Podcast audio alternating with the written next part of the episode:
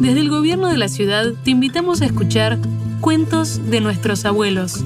Desde su casa en Buenos Aires, Irma Risuti de la colectividad italiana nos cuenta Garbancito y el buey de Ítalo Calvino. Historias que siguen vivas gracias a nuestros mayores. Una volta c'era uno stagnino che non aveva figlioli. Un giorno sua moglie era sola in casa e faceva cuocere dei ceci.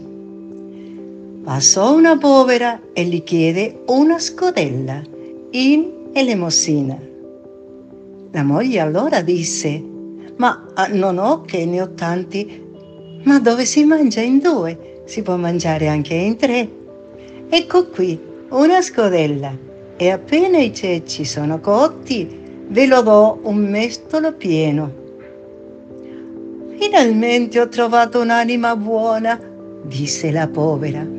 Sappiate che io sono una fata e voglio premiarvi per la vostra generosità. Chiedetemi quello che volete.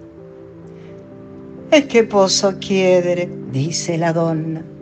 L'unico cruccio che ho è quello di non avere figlioli. Ah, se non è per questo, disse la fata battendo le mani, che i ceci della pentola diventino figlioli. Il fuoco si spense e dalla pentola e come ceci saltarono fuori cento bambini piccoli come chicchi di ceci e cominciarono a gridare Mamma, ho fame, mamma, ho sete, mamma, mamma, e spargersi per i castelli, fornelli, barattoli. La donna spaventata si mise le mani nei capelli e disse, Oh, come farò adesso? Oh, povera me, a sfamare tutte queste creature. Ma bel regalo mi avete fatto. Se prima senza bambini ero triste, adesso sono ridotta alla disperazione.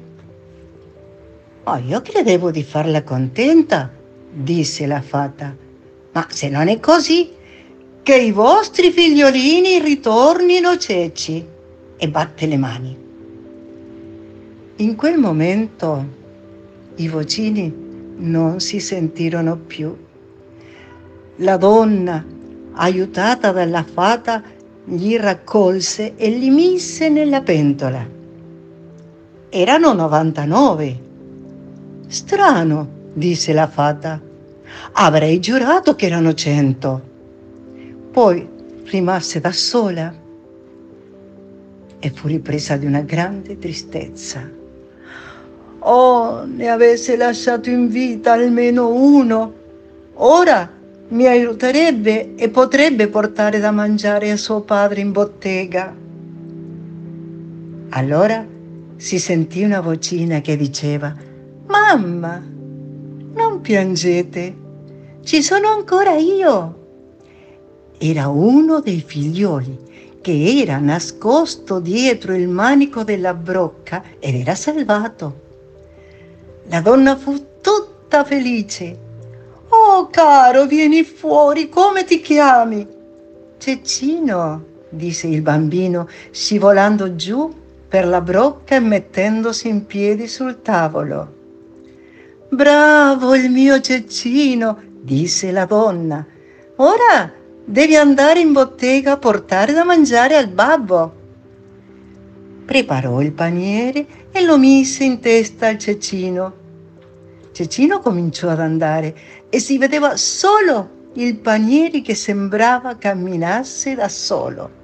Domandò la strada a un paio di persone e tutti prendevano spavento. Perché? Perché credevano che fosse un paniere che parlava. Così arrivò alla bottega e chiamò: Babbo!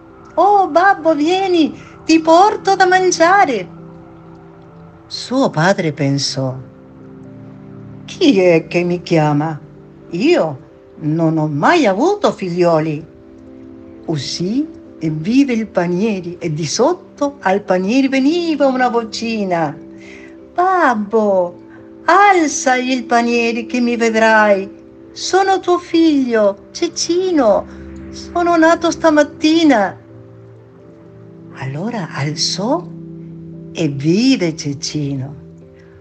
Bravo Cecino, disse il babbo che faceva il magnano. Ora verrai con me che devo fare un giro per le case dei contadini per sentire se hanno qualcosa di rotto da accomodare. Così il babbo si mise in tasca Cecino e andarono.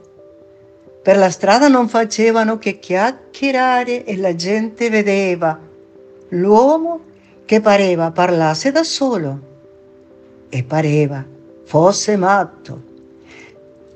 L'uomo chiedeva nelle case, avete nulla da stagnare? Sì, ma avremo della roba, ne avremo tanta, gli risposero, ma a voi non la diamo perché siete matto. Come matto? Io sono più savio di voi, cosa dite? Diciamo che per la strada non fate che parlare da solo. Ma che solo? Discorrevo con mio figlio. Dove avete questo figlio? In tasca. Ecco, cosa dicevamo? Siete matto. Ve lo farò vedere. E tirò fuori Cecino a cavallo d'un suo dito. Oh, che bel figliolo! Mettetelo a lavorare da noi, che gli facciamo fare la guardia al Boe. Ci sareste, Cecino? Io sì, rispose Cecino. E allora ti lascio qui e passerò a riprenderti stasera. Cecino fu messo a cavallo d'un corno del boe e pareva che il boe fosse solo. Passarono due ladri e visto il boe incustodito lo vollero rubare. Ma Cecino si mise a gridare Padrone, vieni padrone! Corse il contadino e i ladri gli chiesero Buon uomo, da dove viene questa voce? Ah, disse il padrone, è Cecino, non lo vedete? È lì, su un corno del boe.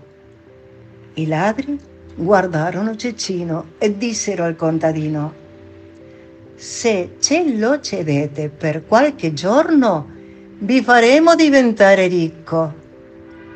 E il contadino lo lasciò andare coi ladri. Con Cecino in tasca, i ladri andarono alla stalla del re per rubare i cavalli.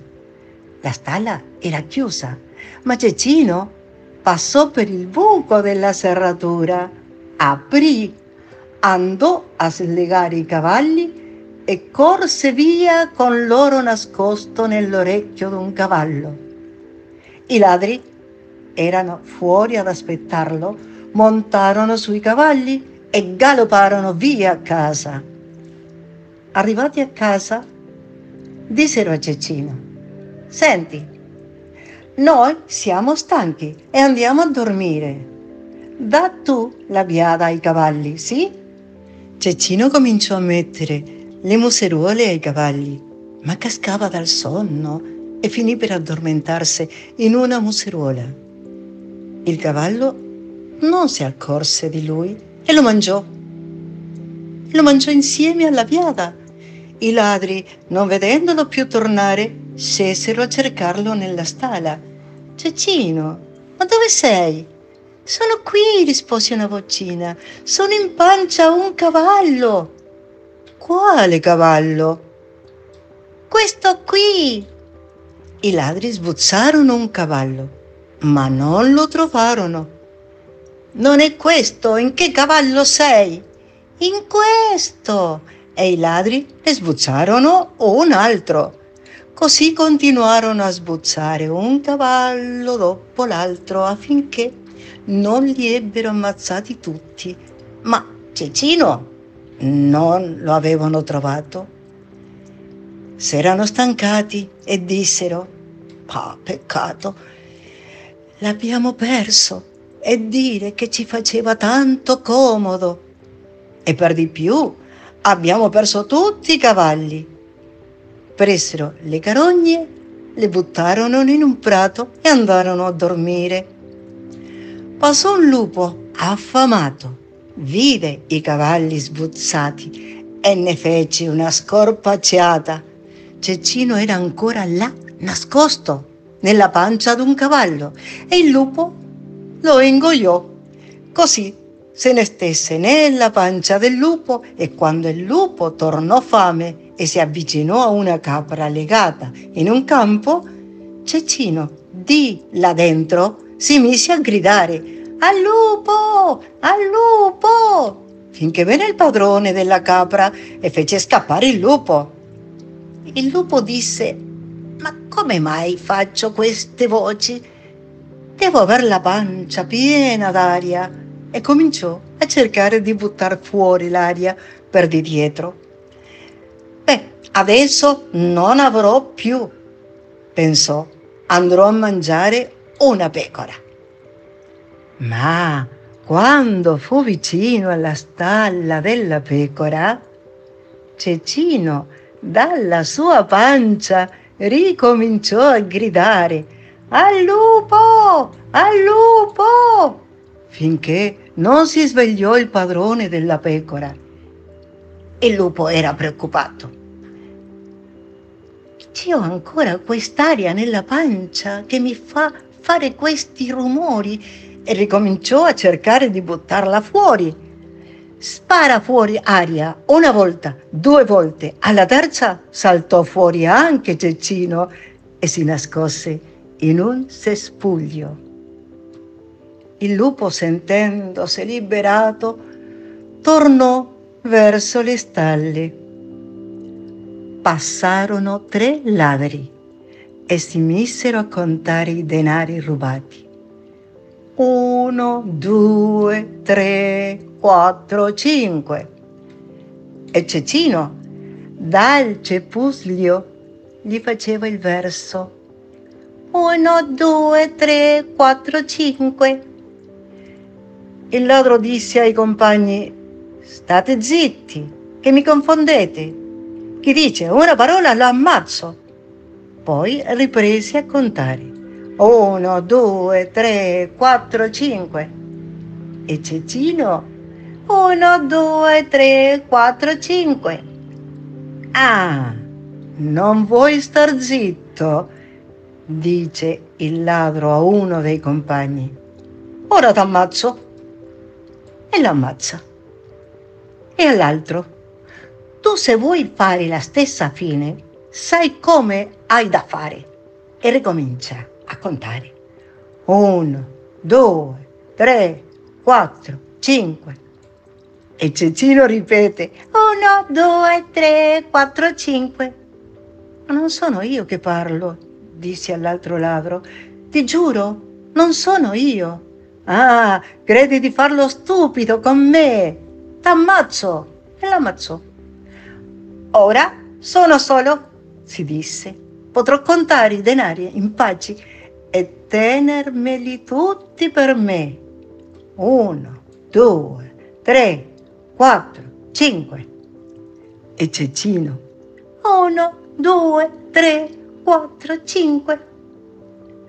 Al ladro si rizzarono i capelli sulla testa. Qui c'è qualcuno nascosto. È meglio che scappi. Scappò e lasciò lì i denari. Cecino, col sacco dei denari in testa, se ne andò a casa e bussò. Sua madre aprì e vide solo il sacco di denari. E Cecino, disse. Alzò il sacco e sotto era suo figlio e lo abbracciò e furono felici. Gracias por escuchar este episodio de Cuentos de nuestros abuelos, historias que siguen vivas gracias a nuestros mayores. Hasta la próxima.